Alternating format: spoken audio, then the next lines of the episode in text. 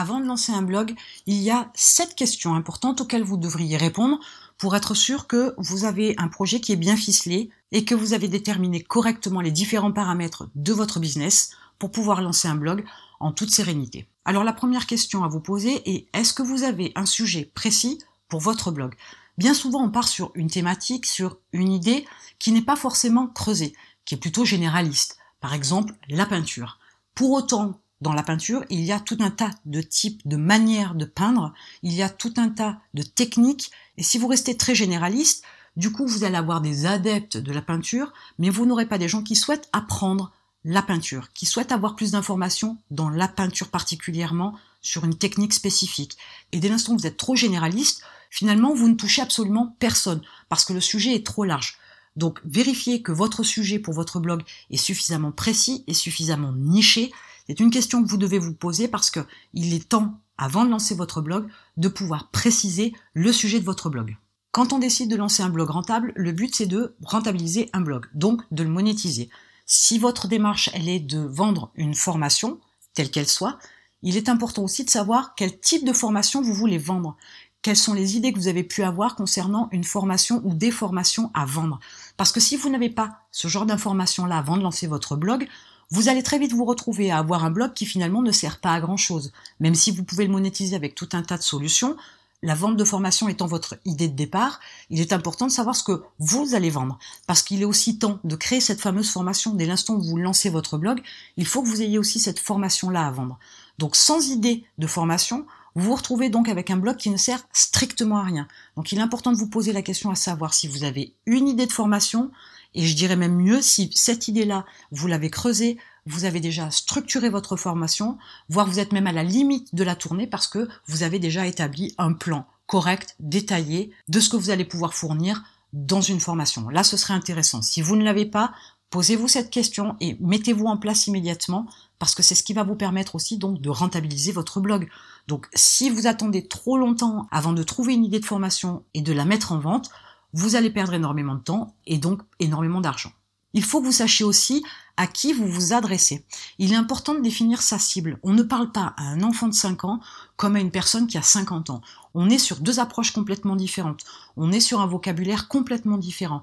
On est sur une communication complètement différente. On est surtout sur des besoins différents, sur des attentes différentes. Et donc, si vous ne savez pas à qui vous vous adressez, vous ne saurez pas comment établir une stratégie de communication sur les réseaux sociaux, vous ne saurez pas quelles questions se pose votre cible et donc vous ne pourrez pas apporter de réponse. Quant à la formation, n'en parlons même pas puisque de toute façon, si vous ne savez pas à qui vous vous adressez, quels sont ses besoins, ses attentes et ses problèmes, ses frustrations, vous ne pourrez pas créer une formation d'adéquation avec votre cible puisque de toute façon, vous ne la connaissez pas.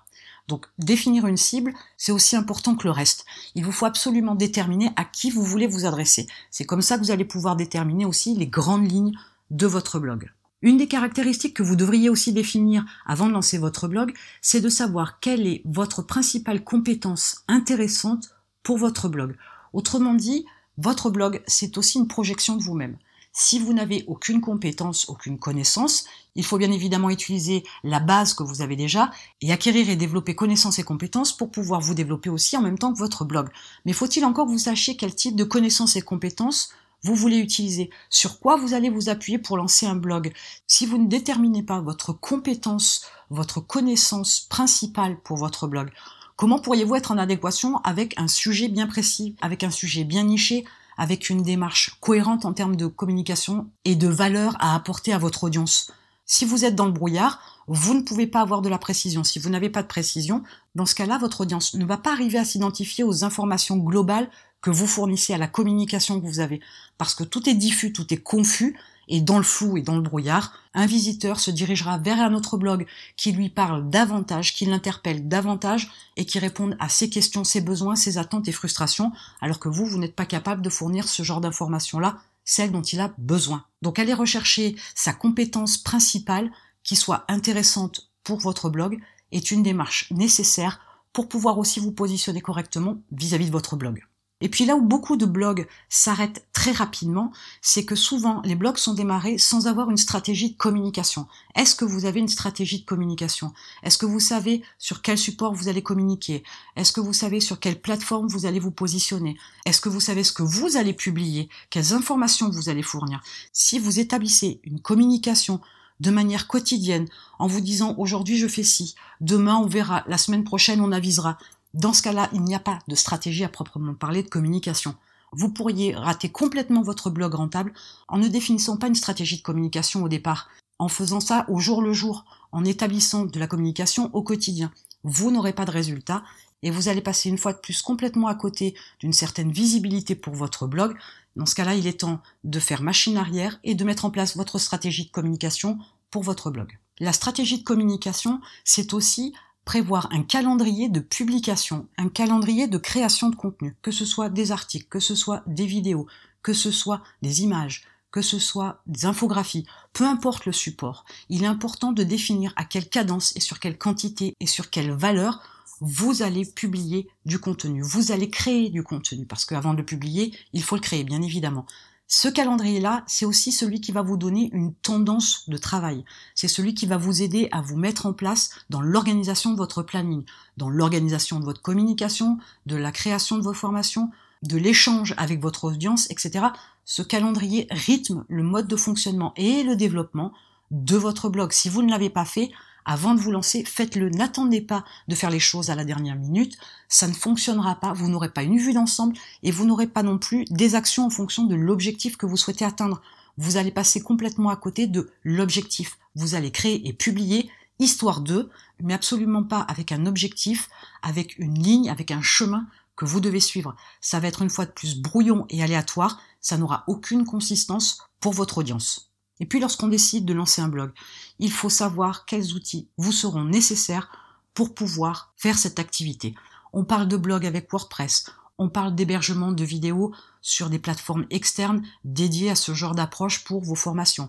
On parle d'outils en ligne pour pouvoir créer vos tunnels de vente. On parle d'outils en ligne pour mettre en place votre autorépondeur. Il y a tout un tas d'outils qui sont nécessaires pour pouvoir mettre en place votre blog et développer votre activité.